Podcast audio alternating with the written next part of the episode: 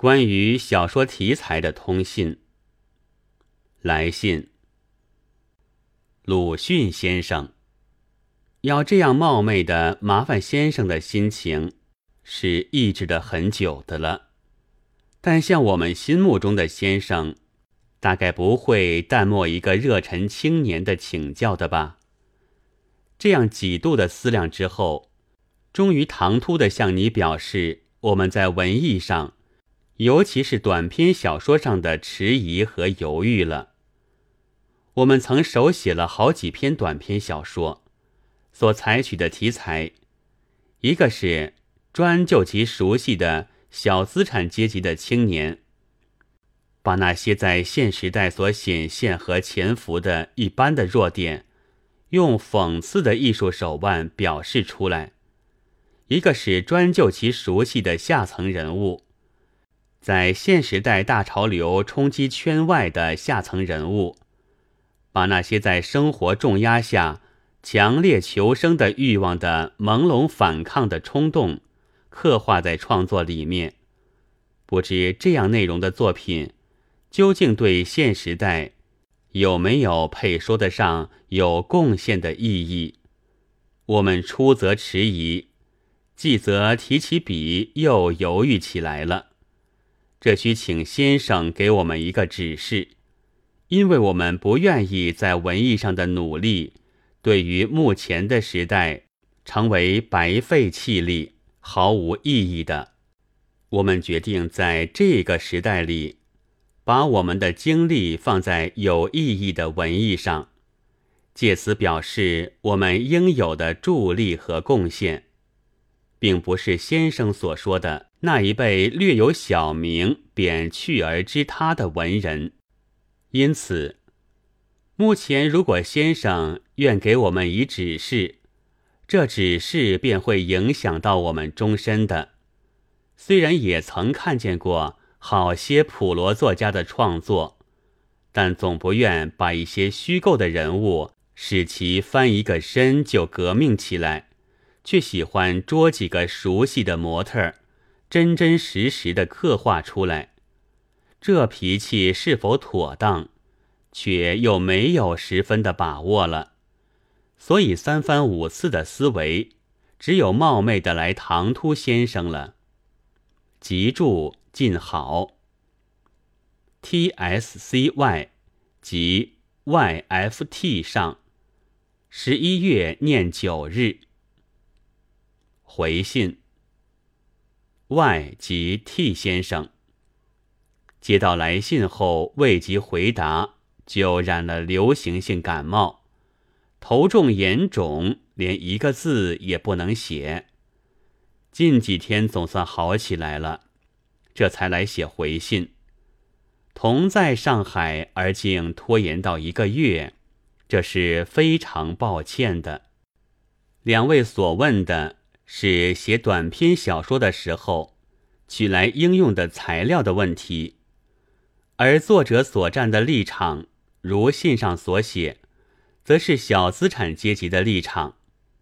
如果是战斗的无产者，只要所写的是可以成为艺术品的东西，那就无论他所描写的是什么事情，所使用的是什么材料，对于现代以及将来，一定是有贡献的意义的。为什么呢？因为作者本身便是一个战斗者，但两位都并非那一阶级，所以当动笔之先，就发生了来信所说事的疑问。我想，这对于目前的时代还是有意义的。然而，假使勇士这样的脾气却是不妥当的，别阶级的文艺作品。大抵和正在战斗的无产者不相干。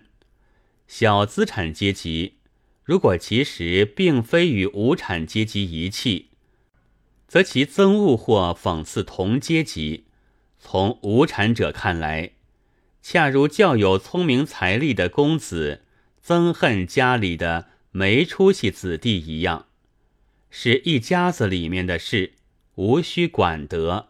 更说不到损益。例如法国的戈坚，痛恨资产阶级，而他本身还是一个道道地地资产阶级的作家。倘写下层人物，我以为他们是不会在现时代大潮冲击圈外的吧？所谓客观，其实是楼上的冷眼；所谓同情，也不过空虚的布施。与无产者并无补助，而且后来也很难言。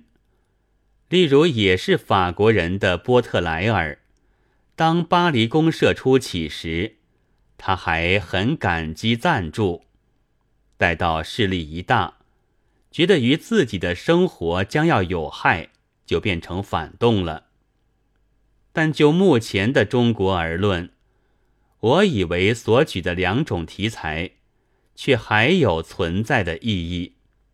如第一种，非同阶级是不能深知的，加以袭击，撕其面具，当比不熟悉此中情形者更加有利。如第二种，则生活状态当随时代而变更，后来的作者。也许不及看见，随时记载下来，至少也可以做这一时代的记录。所以，对于现在以及将来，还是都有意义的。不过，即使熟悉，却未必便是正确。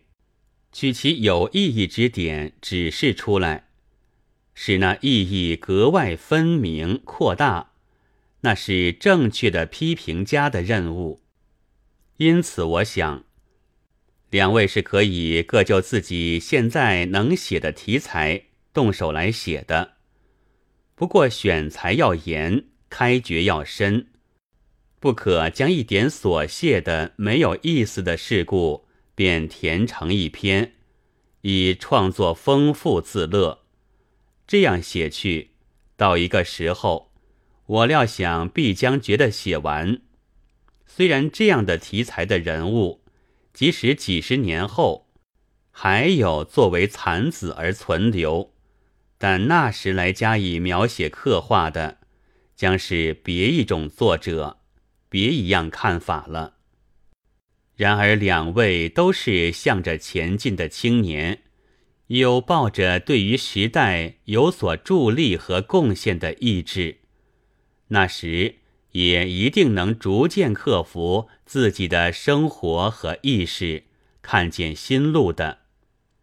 总之，我的意思是，现在能写什么就写什么，不必驱使，自然更不必硬造一个突变式的革命英雄，自称革命文学。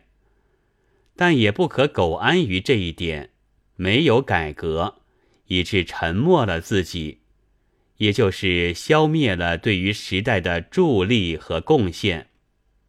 此赋即送进家。鲁迅起，十二月二十五日。